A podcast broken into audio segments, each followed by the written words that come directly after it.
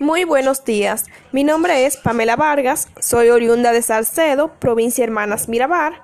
Me gusta leer novelas, atender el negocio familiar, que es un colmado, y ser servicial. Ese es mi deleite. Me gustaría que mis compañeros de clase respeten mis opiniones y en trabajos grupales que respeten mi tiempo. En mi carrera como docente me gusta poder ayudar a que los niños y niñas visualicen un mundo más grande del que ya conocen saber que en algún momento he cambiado, aunque sea un poquito, sus vidas y marcarles de forma positiva. Al momento de leer, mi mayor dificultad es la concentración, en cambio mi mayor fortaleza es la motivación autónoma que me produzco.